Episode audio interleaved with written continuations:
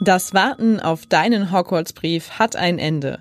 Mit diesem Podcast erlebt ihr Hamburg als Home of Harry Potter mit der spektakulären Show Harry Potter und das verwunschene Kind. 19 Jahre nach der Schlacht von Hogwarts geht der Kampf weiter, wo Magie Wirklichkeit wird. Live auf der Bühne.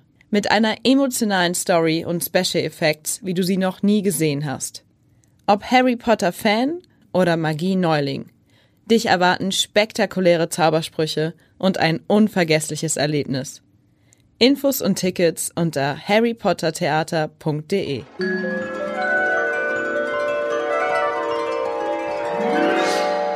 Harrys Narbe tut wieder weh. Lumos, der Harry Potter Podcast vom Hamburger Abendblatt. Alles rund um den berühmtesten Zauberer der Welt. Aber all dies deutet auf die Möglichkeit hin, dass Voldemort wieder da ist.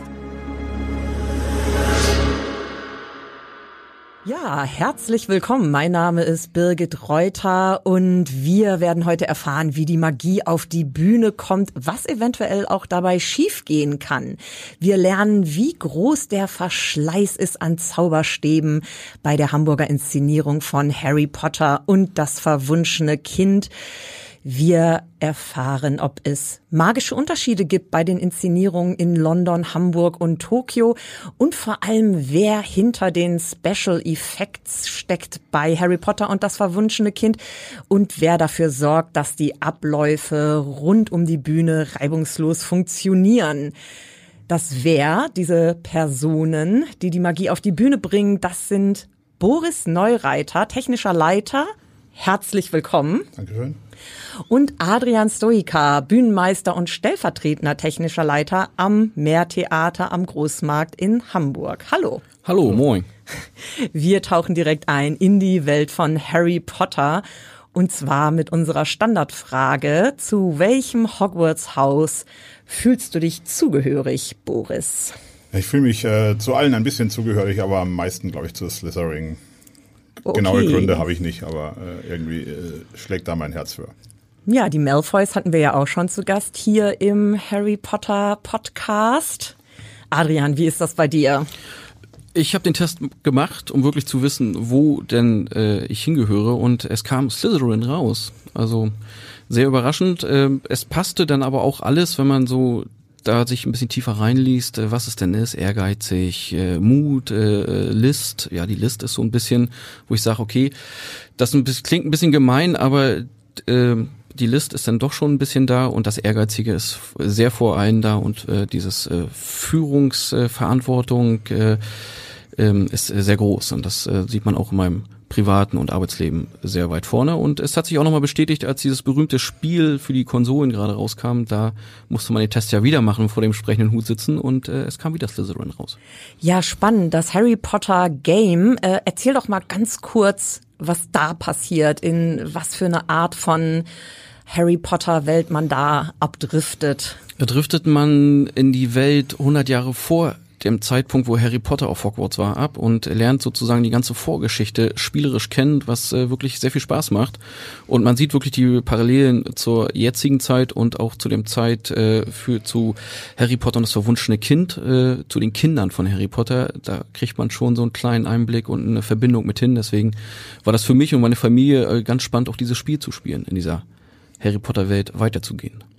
Das heißt, Harry Potter auf der Bühne, Harry Potter hinter der Bühne, Harry Potter zu Hause.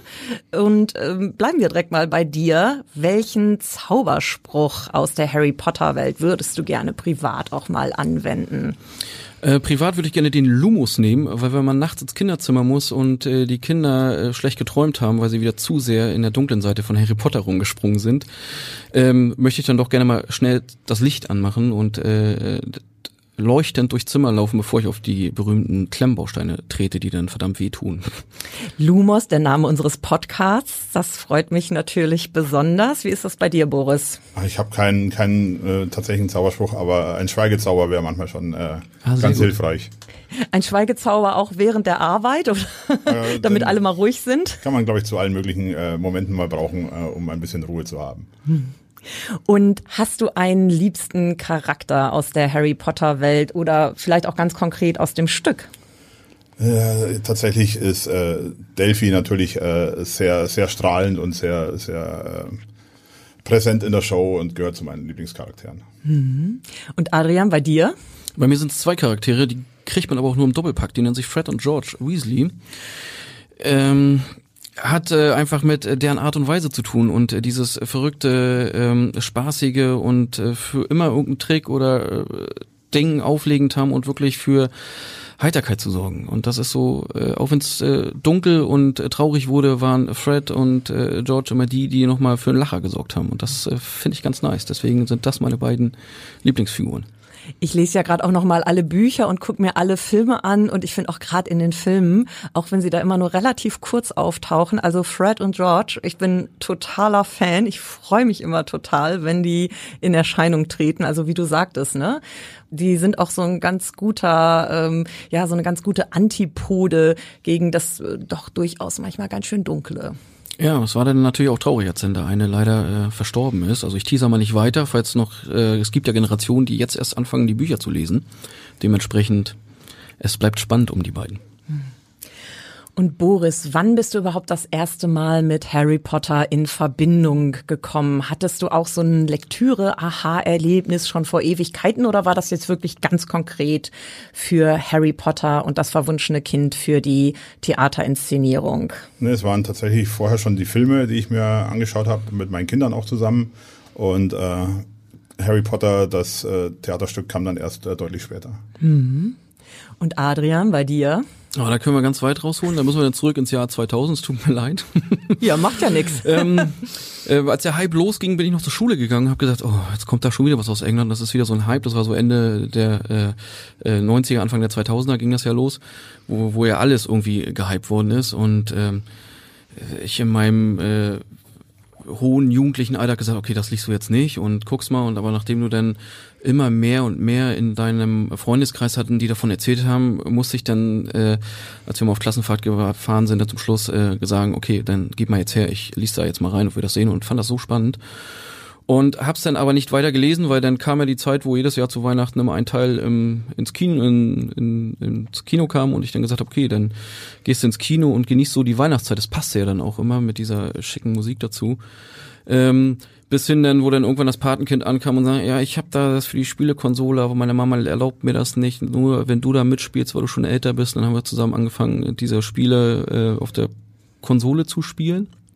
Und ja, äh, dann kommen die eigenen Kinder und dann wird in der Schule Harry Potter erzählt. Also Harry Potter zieht sich eigentlich schon seit den ganzen Jahren bei mir durch und ich glaube, das wird auch noch so länger, so lange bleiben, weil irgendwann kommen dann die Enkelkinder, die dann sagen, was, Opa, du hast mal bei Harry Potter gearbeitet, erzähl doch mal. Also ja, also ein wirklicher Lebensbegleiter für dich, Harry Potter. Du sitzt hier auch mit einem Harry Potter Crew-Shirt, wo in goldenen Lettern Crew hinten auf dem Rücken steht. Du bist stellvertretender technischer Leiter, Adrian, und du bist Bühnenmeister. Der Meister auf der Bühne, hinter der Bühne. Erzähl doch mal, was macht ein Bühnenmeister so ganz, ganz genau und wie wird man das überhaupt? Ähm, ein Bühnenmeister ist äh, für den kompletten Ablauf, äh, alles was auf der Bühne, seitlich der Bühne äh, äh, abgeht, äh, zuständig von Sicherheit bis zur Durchführung von äh, Sachen, die sich bewegen, dass das alles funktioniert. Das macht er natürlich nicht alles alleine, dafür hat er eine starke Crew dabei. Die ähm, Crew führt er sozusagen durch den Arbeitstag. Ähm, und kümmert sich auch um alles andere, was da anfällt. Wenn was kaputt geht, kümmert er sich darum, dass Ersatzteile kommen, übergibt es der Crew, sagt, wie sie was machen sollen. Die Crew ist natürlich auch speziell ausgebildet, die dahinter ähm, arbeitet und auf der Bühne steht und ähm, ich sozusagen halte diesen ganzen Crew Team Leute, die da über die Bühne wurschteln, da wirklich zusammen und äh, sorge auch dafür dienstplanmäßig Urlaub, dass jeder äh, auch äh, das hat und äh, auch ähm, das natürlich auch sicher diese Show für Crew, für Cast und fürs Publikum natürlich über die Bühne geht in dem Falle wirklich. Und äh, wie wird man Bühnenmeister? Ja, da gibt es äh, zwei Bildungswege. Der erste wäre der klassische, man macht die Ausbildung zur Fachkraft für Veranstaltungstechnik drei Jahre lang sammelt dann noch so ein bisschen Berufserfahrung und besucht dann die Meisterschule mit einem Abschluss und wird dann Meister für Veranstaltungstechnik. Ähm, und konnte früher konnte man noch eine Fachrichtung aussuchen, das nannte sich Bühne Studio oder Beleuchtung. Ich habe die Bühne Studio gewählt.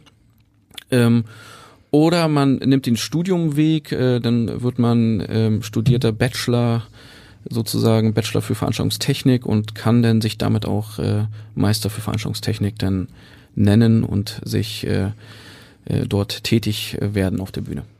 Ja, also vielleicht auch für jüngere Zuhörerinnen und Zuhörer. Es klingt auf jeden Fall nach einem wahnsinnig spannenden Beruf, könnte also was sein. Es klingt aber auch so, als wenn du irgendwie zwölf Arme haben müsstest und äh, auch Augen hinten, nicht nur das goldene Crew-Label auf dem Rücken. Was hast du denn vor Harry Potter eigentlich gemacht?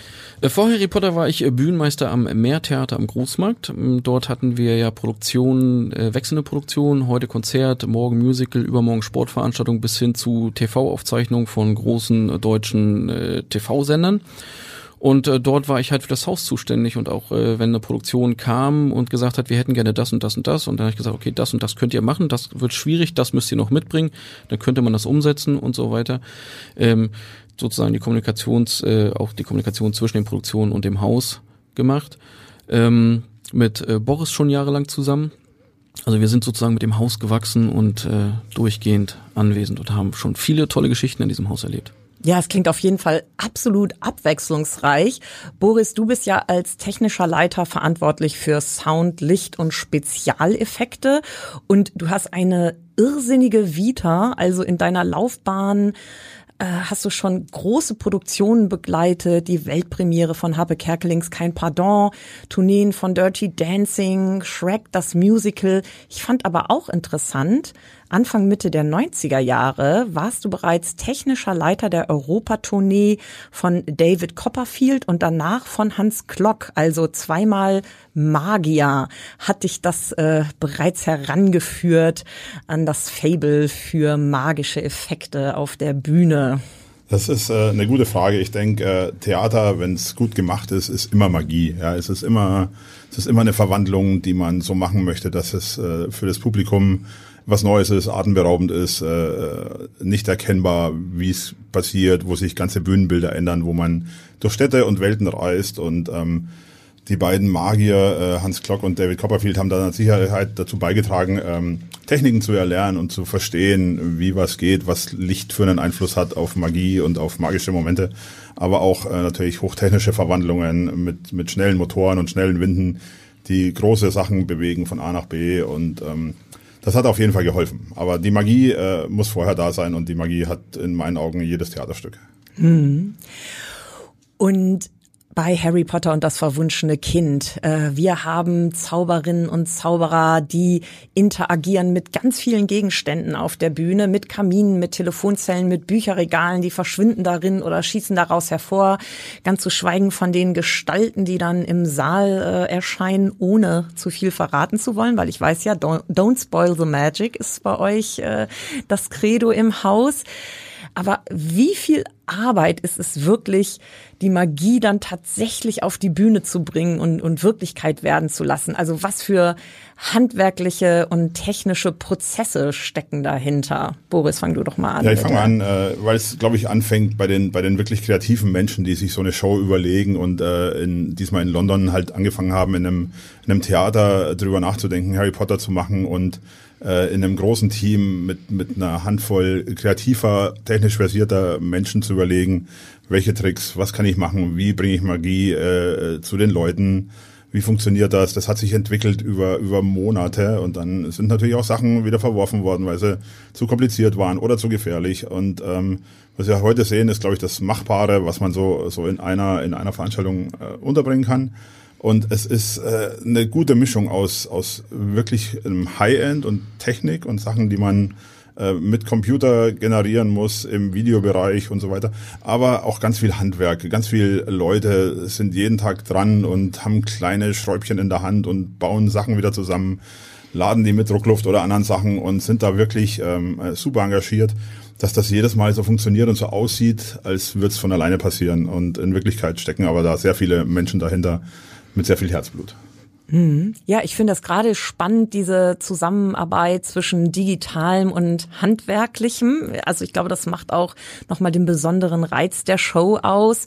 Adrian, was sind denn für dich und für dein Team so die größten Herausforderungen vor und während der Show? Weil da passiert ja so viel, da kann ja wahrscheinlich auch eine ganze Menge schiefgehen. Ja, du sagst es, da kann jede Menge schiefgehen. Ähm, es sind ja Tricks, Illusionen, ähm, die vorbereitet werden müssen und die auch im richtigen Moment ähm, mit dem richtigen Blickwinkel ausgeführt werden müssen. Und äh, das ist natürlich ein hohes Training auch äh, für die äh, Schauspieler und äh, für die Crew da, dass sie im richtigen Moment äh, an der richtigen Stelle stehen und auch äh, ein funktionierendes Gerät abschießen und äh, oder benutzen. Ähm, und es kann jeder, ne? Es gibt den menschlichen Faktor, es gibt den technischen Faktor, der mal streiken kann ne? und äh, jeden Tag immer wieder das äh, so hinzulegen, als wenn es äh, das magischste und das größte dieser Welt ist, äh, diesen Trick dort zu, äh, vorzuführen und zu äh, vollenden, äh, ist halt die Vorbereitung natürlich äh, das Schwerste in dieser ganzen, an, an diesem ganzen Tagesgeschäft. Äh, was äh, die Techniker in ihrer Arbeit ablegen müssen und auch diese ganzen Spezialeffekte, die dann, wo dann kurz vor der Show, hups, äh, da ist was äh, schiefgegangen, wir müssen den nochmal schnell und äh, lieber Schauspieler, rede langsamer und äh, ja, wir haben es geschafft. Äh, solche Momente sind dann jeden Abend, wo man dann sitzt und sagt, puh, wieder geschafft, sehr gut. Kannst du so ein, zwei Tücken, Pannen mal verraten, wo, wo du echt so die Hände über dem Kopf zusammengeschlagen hast, was aber vielleicht das Publikum ja auch gar nicht gemerkt hat? Mm, so ein, zwei Tücken kann man schon Sachen, es passiert halt ganz viel neben der Bühne, was das Publikum halt nicht sieht, wo wir dann gesagt haben, gut, dass es hier passiert ist, nicht auf der Bühne. Und äh, dieses Stück hat auch wirklich äh, gelernt, äh, mit Licht äh, sehr, sehr viel zu machen und äh, bestimmte Orte ins richtige Licht oder in den richtigen Schatten zu setzen sozusagen. Und äh, da gab es schon ein, zwei Momente, wo man gedacht hat, huh, gut, äh, dass das an dieser Stelle passiert ist, wo es halt nicht zu sehen ist. Äh, allzu viel ganz genau will ich es nicht verraten, was da war. Ähm, aber es gibt natürlich, äh, sind wir ehrlich, äh, gibt es Momente, wo auch mal was äh, schief geht, das dann aber so gut mit so viel, und das ist das Schöne an einem Theater, mit so viel Improvisation und schnelle Reaktionsgabe der Crew und äh, der Cast äh, halt äh, sofort so umgesetzt wird, dass es halt gar nicht auffällt. Und halt auch im, ach, das gehört zum Spiel, das würde gar nicht auffallen, es sei denn, man ist jetzt schon 35 Mal bei Harry Potter und das verwunschene Kind in der sechsten Reihe sitzend äh, gesehen worden, dann vielleicht, aber so wirklich immer top weggespielt und wegge arbeitet. Ja, sehr interessant. Ein Spiel von Licht und Schatten. Und du hattest ja gerade auch gesagt, es kommt ganz, ganz viel auf Timing an. Wie war der Prozess bis dahin? Du hattest ja gerade gesagt, die Schauspieler müssen auch wirklich punktgenau dann agieren. Wie läuft da so das Training ab zwischen euch, der Regie und dann eben den Darstellenden? Das ist ja wahrscheinlich auch was, was richtig minutiös eingeübt werden musste vorher. Äh, genau, das ist äh, ziemlich lang eingeübt worden und das wird auch äh, immer wieder regelmäßig eingeübt, weil irgendwann verschieben sich dann doch so diese Timings etwas und da muss man immer wieder noch so ein bisschen nachjustieren und dafür haben wir extra Leute, die sich dann auch wirklich mit den äh, Schauspielern nochmal hinsetzen. Wir sagen dazu liebevoll unseren Zauberminister, der sich dann wirklich hinsetzt und mit denen nochmal so die kleinen kleinen Tricks durchgeht, bis hin zu äh, Verwandlungen auf der Bühne, die dann immer wiederholt werden, damit das Timing auch wirklich stimmt und nicht auf einmal, warum dauert denn der Trick heute so lange? Was ist denn da los? Ne? Ah ja, wir justieren nochmal nach. Ähm, und das passiert halt regelmäßig. Und ähm, wenn beim Castwechsel die neue Cast kommen, dann lernen die so Kleinigkeiten. Das dauert dann so zwei, drei Wochen, wenn man so Kartenspielertricks, so eine Art, äh, wenn man zu Hause als Kind mal so Kartenspielertricks gelernt hat. Dann wird das immer wieder geübt, geübt, bis das wirklich in Fleisch und Blut übergeht. Und dann wird das natürlich irgendwann in Verbindung mit der Technik und der Crew gemacht. Und äh, dafür gehen dann auch noch mal ein paar Wochen. Und dann muss halt regelmäßig immer wieder, wenn es dann tagtäglich gespielt wird, nochmal nachjustiert werden. Und äh, das ist ein Prozess, der seitdem es Harry Potter hier in Hamburg gibt, äh, eigentlich immer wieder auf anwesend. Also um das wirklich gut zu halten und gut zu machen, ist da wirklich für jeden immer noch gutes Training dabei. Und deswegen äh, auch ein Dank an die Crew, dass das so super läuft und äh, auch immer noch mit gestaltet wird. Hm. Ja, Boris, du hattest ja gerade schon gesagt, ne? du hattest gerade schon von Schrauben und Schräubchen geredet und ich stelle mir das wirklich auch so vor, dass das alles ineinander passen muss. Das ist wirklich sehr beeindruckend. Harry Potter und das verwunschene Kind hatte ja 2016 in London Premiere als Harry Potter and the Cursed Child. Als ihr das dann nach Hamburg geholt habt, das Meertheater ist aufwendig umgebaut worden, aber am Anfang ist ja dann doch immer erstmal eine leere Bühne da. Wie habt ihr diese Londoner Produktion, die ja auch im Endeffekt so ein bisschen genormt und vorgegeben ist, dann nach Hamburg geholt? Und was habt ihr da eventuell auch noch für die Version an der Elbe justiert? Ja, ähm, Hamburg war ja ein, ein bespielte, eine bespielte Mehrzweckhalle, die wir erstmal überhaupt äh, in, in der Größe in ein Theater verwandeln mussten. Also wir mussten tatsächlich den Innenraum erstmal kleiner machen. Ähm, dazu war ich diverse Male in London, habe mir da die Show angeguckt, habe mit den Leuten gesprochen. Äh, wir haben natürlich technische Pläne erstellt und mal gezeichnet, wie und an welcher Stelle ähm, Harry Potter tatsächlich bei uns ins Haus passt. Es hat was mit, mit Obermaschinerie und Untermaschinerie zu tun. Wo sind Löcher im Boden? Wo ist die Statik so, dass man die Lasten aufnehmen kann? Und dann sind aus diesen Plänen langsam mit vielen Architekten und Statikern und äh, Sachbearbeitern und Fach, Facharbeitern ähm, halt Pläne entstanden und dann hat dieser Umbau begonnen, der eigentlich damit begonnen hat, dass wir äh, erstmal auch Wände rausgerissen haben, um, um Stützträger zu setzen und haben dann angefangen, die das, den Theatersaal zu bauen, den es ja vorher gar nicht gab. Ja, das war eine große Halle, die war eigentlich leer und wir haben dann versucht, ähm, äh, Foyers zu bauen mit neuen Teppichen und neuen Lampen und den Theatersaal mit einer völlig neuen Bestuhlung und äh, die komplette Bühnentechnik ist für Harry Potter noch mehr umgebaut worden. Also alles, was es schon gab, ging weg, wurde erweitert, äh, modernisiert und kam dann peu à peu wieder rein und ähm, haben dann in, in mehreren Monaten ähm, dieses Theater gebaut, das heute ja wirklich faszinierend ist, wie, wie das in dieser, in dieser ehemaligen Markthalle jetzt plötzlich ein Theater ist, in das man reingeht, äh, sofort fasziniert ist von der, von der Optik, von den tausenden Lampen, die da hängen. Ähm, äh, ein wunderschöner Raum. Und ähm, haben dann langsam angefangen, äh, tatsächlich diese Veranstaltung einzubauen, ähm, die für Hamburg gebaut wurde. Also nichts aus London passt eins zu eins äh, in irgendein anderes Theater. Das äh, ist weltweit das gleiche Phänomen. Äh, und somit wurde jedes Stück neu gezeichnet, neu kalkuliert und für Hamburg äh, fertiggestellt.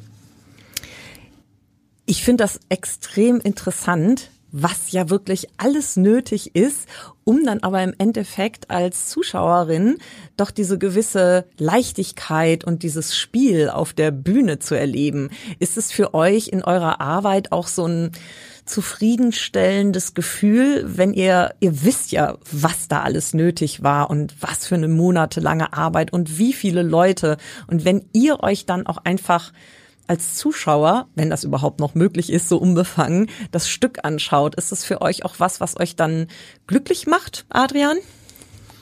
Also es ist eigentlich jeden Abend wieder immer schön zu sehen, äh, die Magie beginnt ja nicht bei uns auf der Bühne, sondern sie beginnt ja schon am Theatereingang wenn das Publikum kommt und schon äh, ins Foyer tritt und äh, sich auf einmal schlagartig in die Harry Potter Welt versetzt zu sehen und äh, mit einem Strahlen rausgeht. Ich vergleiche das immer gerne mit so einem, man geht so in einem Freizeitpark und kommt aus dem Dauergrinsen nicht wieder raus. Äh, ähm, so ist das bei uns auch. Man geht in das Theater, hat ein Dauergrinsen drinne, sieht dieses Stück und die Leute gehen halt wirklich zufrieden und beseelt aus dieser Zauberwelt wieder nach Hause.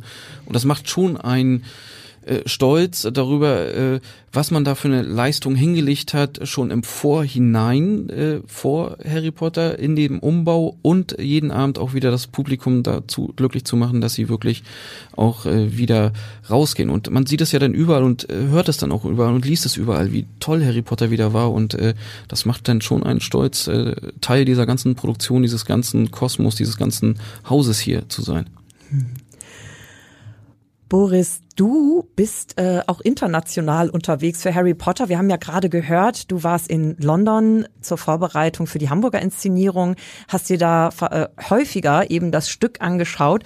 Du bist jetzt aber auch für die japanische Erstaufführung von Harry Potter und das verwunschene Kind 2022 in Tokio als International Production Manager tätig. Was sind denn da die größten Unterschiede zu Hamburg? Also natürlich als erstes die Sprache, nehme ich mal an, aber das ist für dich ja vielleicht gar nicht so wichtig in deiner Arbeit. Ja, das, äh, absolut ist die Sprache wichtig, ja. Die ah, Sprache okay. ist absolut äh, ausschlaggebend in der Verständigung und auch im Unterton. Und ähm, das, da tut man sich in Deutschland leicht und in jedem Land, in dem du einen Übersetzer brauchst, äh, ist das richtig schwierig.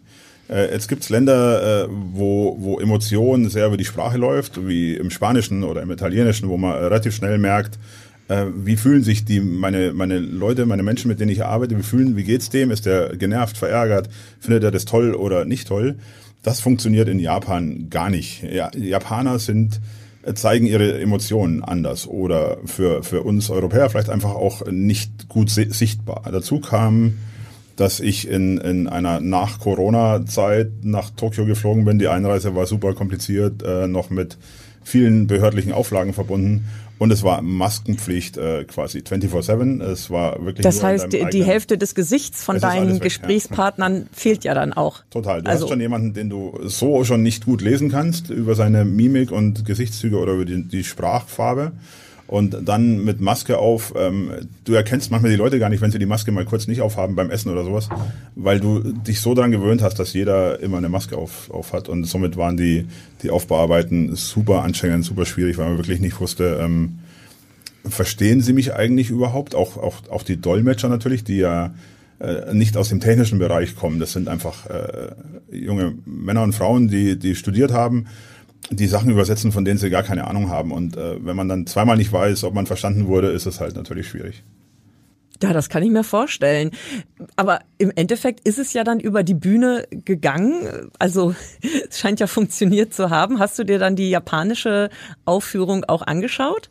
Ja, ich habe die, die äh, Aufführung mehrmals gesehen. Ich habe natürlich die kompletten Proben betreut und ähm, war da im Vorfeld da. Ich bin auch da auf eine leere Bühne gekommen. Es war nichts da. Wir mussten auch da im Schnürboden wirklich viel ändern haben äh, in Fernsehstudios Probestudios eingebaut, um, um einfach mit den Künstlern da zu proben. Da braucht man auch schon äh, jede Menge technische äh, Geschichten, Fahrstühle, Drehscheiben, äh, um die Choreografie zu üben. Und ähm, sind dann auf eine leere Bühne in einem Theater in, in Tokio gekommen. Und äh, man hat halt da wirklich viele Gewerke. Ne? Da geht das alles von vorne los mit Licht, Ton, Video, Obermaschinerie, ähm, der ganze, der ganze technische Wahnsinn.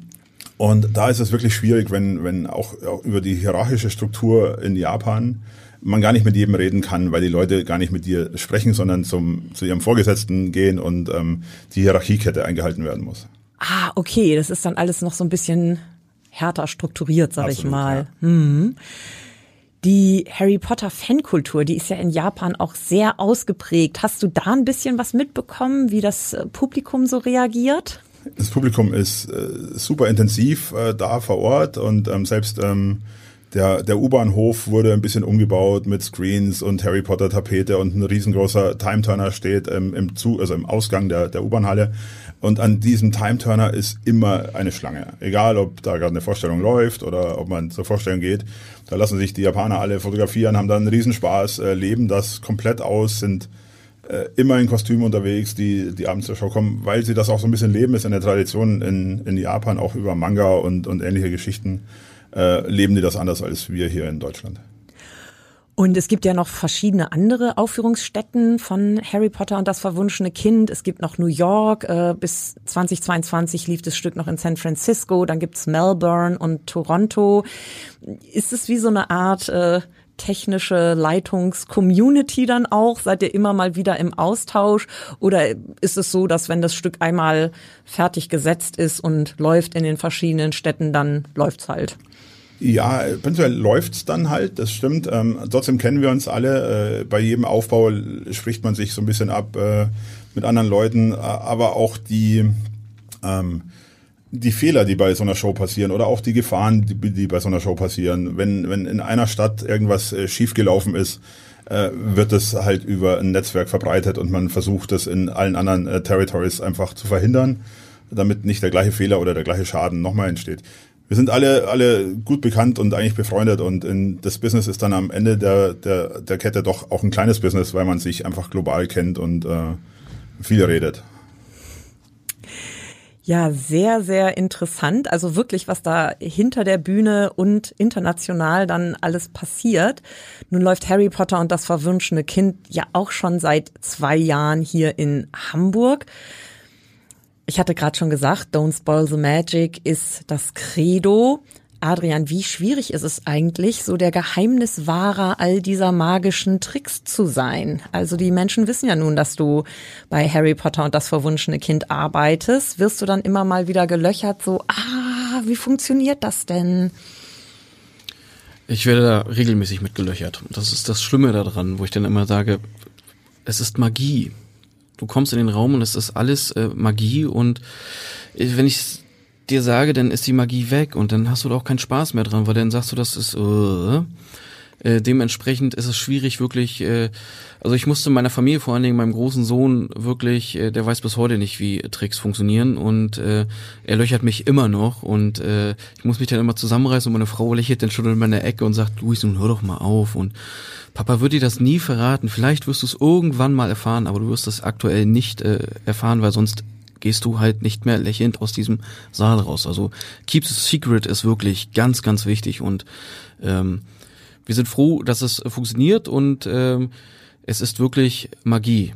Und wir lassen dann auch manchmal, wenn jemand kommt und sagt, ah, ich hätte da eine Idee, dann sage ich, ja, schieß mal los. Wie glaubst du denn, wie es gemacht ist? Und dann ist es ganz interessant zu sehen, wie Leute versuchen, hinter irgendeiner Aktion zu kommen, wie wir was ausführen und was da für verrückte Ideen ist, wo man dann so sagt, hm, hätte man so machen können, wäre vielleicht auch lustiger gewesen, aber nein, so haben wir es nicht gemacht. also es ist sehr interessant, äh, wie da die Fantasie auch äh, der Gäste und äh, der Freunde, Bekannten, die das Stück alle gesehen haben, da wirklich im Kopf dann versucht äh, rauszubekommen, wie es geht und dann zu merken, ich werde es nicht erfahren. Also ob ihr wirklich nochmal, also ob ihr wirklich Flohpulver verwendet oder nicht, das bleibt ein Geheimnis. Es sind ja auch sehr viele Gegenstände und Requisiten auf der Bühne im Einsatz. Tische, Treppen, der Hogwarts Express, Zauberstäbe, Stichwort Zauberstäbe. Wie viel Zauberstäbe verschleißt ihr so in einer Woche oder halten die ganz lange? Adrian? Boris zeigt auf Adrian. ja, das Thema Zauberstab ist ein äh, ganz heikles äh, Thema bei uns. Ähm, die gehen nämlich regelmäßig kaputt. Und das sind ja nicht nur ein Zauberstab, sondern äh, jede Figur hat ja einen anderen Zauberstab. Und jede Figur hat nicht nur einen Zauberstab, sondern mehrere Zauberstäbe, die ja halt auch dementsprechend gebaut und auch unterschiedliche Dinge können. Die gehen häufiger kaputt und ich habe tagtäglich äh, gefühlt immer einen Zauberstab äh, bei mir auf dem Tisch liegen äh, wo wir dann nochmal wieder ran müssen oder gucken müssen oder auch äh, mit äh, anderen Territorios Rücksprache halten, wie habt ihr denn das eigentlich gelöst und dann äh, wir uns dann auch äh, dort äh, sehr gut austauschen. Ähm, also ich würde sagen, vier, fünf Zauberstäbe pro Woche, wo wir nochmal ran müssen und äh, was reparieren müssen. Äh, wir haben aber genügend in, äh, in der Reserve und es gibt äh, ganz, ganz viel, die noch im Schrank schlummern, wo wir mal schnell darauf zugreifen können, wo wir wissen, jetzt haben wir mal zwei Tage Zeit, um uns mal überlegen können, wie wir denn das äh, besser machen können und wie wir das Stück auch oder diese Sachen weiterentwickeln können. Auch diese Technik, die im Jahre 2016 oder 15, als das in London losgegangen ist, war natürlich eine andere, äh, was so Requisiten angeht, als heutzutage. Auch da hat sich viel weiterentwickelt und auch das wird äh, weiter kommuniziert. Und irgendein Territorium hat immer eine gute Idee, wie ich mal was abändere. Aus Deutschland ist zum Beispiel äh, ein Gegenstand gegangen, der wird jetzt in der ganzen Welt verwendet, sogar in London. Und da sind wir dann auch ein bisschen stolz drüber. Welcher Gegenstand ist das, muss ich jetzt natürlich ja. fragen. Es ist ein, es ist ein, es ist ein schöner Gegenstand. Ähm, das ist mehr so was Optisches, was äh, irgendwo rumhängt und mhm. äh, der äh, einmal verzaubert wird und äh, äh, ich sage jetzt einfach mal, es findet in einem ganz großen, wunderbaren Bad statt. Okay, und das ist dann Made in Hamburg. Äh, Richtig. Äh, kann man dann mal drauf achten beim Besuch des Stücks. Also bei den Zauberstäben habe ich jetzt rausgehört, entweder sie werden ersetzt oder sie kommen nochmal richtig auf die Werkbank. Also ein Stück Klebeband tut's da offensichtlich nicht. Nein, da muss schon ein bisschen mehr ran. bei eurem Job ganz kurz nochmal angesprochen, geht's ja auch um Sicherheit. Das ist natürlich ein ernstes und wichtiges Thema. Was ist da so das Hauptaugenmerk, damit auch im Theater alles sicher abläuft? Ja, Boris. Sicherheit ist natürlich ein Hauptaugenmerk und äh, gerade in dieser, in dieser äh, Show passieren wirklich viele Dinge. Ne? Wir haben tatsächlich Leute, die fliegen und wir haben Flammen, die quer über die Bühne äh, schießen und wir haben Leute im Wasser und so weiter. Also es, es bewegt sich viel, es ist oft dunkel und nebelig und natürlich äh, hat man viele Kanten und Ecken, wo man hängen bleiben kann, aber das Wichtigste ist äh, Training, Proben, den Leuten erklären, was passiert, zu welcher Zeit äh, das immer wieder wiederholen, so damit wirklich jeder weiß und im Arbeitslicht gesehen hat, was passiert in der nächsten Szene, wie funktioniert das und äh, passen auf, dass keinem was passiert. Und vieles wird natürlich technisch überwacht, also über, über, ähm, über Systeme, die halt Sachen nicht erlauben, wenn äh, gewisse Parameter noch nicht erfüllt sind, dann bewegt sich da nichts und dann passiert auch nichts. Hm. Und wenn wir jetzt in das Stück schauen, ohne zu viel zu verraten, so zum Abschluss von unserem Podcast hier, was ist denn eure liebste Stelle? Adrian. Bei mir ist es Ende Akt 1. Nicht, weil die Pause kommt, sondern weil die letzte Szene so genial ist. Okay, auch da kleine Hausaufgabe für Menschen, die sich das Stück noch anschauen wollen oder es schon kennen. Ende Akt 1. Ende Akt 1 äh, passiert halt ziemlich viel äh, und es ist äh, gefühlt ähm, mit wenig Einsatz Großes, äh, äh, was dort auf der Bühne abgeht, in jeder Form und äh, es ist immer wieder faszinierend zu sehen, wie das Publikum da mitgenommen wird und halt auch äh, Gefühle und Emotionen zeigt äh, aufgrund dieser Szene, die dort passiert und äh, ein 4D-Kino ist da echt langweilig gegen, sag ich nur. Boris, wie ist das bei dir? Ja, ich habe so ein paar Lieblingsszenen und die sind immer anders. Äh, manchmal mag ich die ruhigen Nummern und die Schlussszene ist eine Szene, die ich sehr mag weil die Beleuchtung da sehr, sehr speziell ist. Das Bühnenbild löst sich so ein bisschen auf. Äh, ganz vieles löst sich auf äh, und äh, es ist eine, eine wirklich schöne Szene zwischen ähm, Vater und Sohn, die die da äh, ihren ihren Abschluss findet und ich habe aber natürlich mag ich auch die Szenen, wo viel Action ist und äh, Final Battle äh, ist eine großartige Szene, in der viel geflogen wird, viel Flammen, viel Pyrotechnik auf der Bühne ist und äh, richtig Action für ein paar Sekunden, das ist echt atemberaubend und großartig. Also wir halten fest, Action ist super, aber manchmal kommt es auch einfach in ruhigen Szenen auf die richtige Beleuchtung an. Ich bedanke mich ganz herzlich bei Boris und Adrian, dass ihr hier wart. Vielen Dank. Sehr gerne. Gerne. Und Birgit Reuter am Mikrofon löscht das Licht und sagt Nox. Weitere Podcasts finden Sie unter abendblatt.de slash podcasts.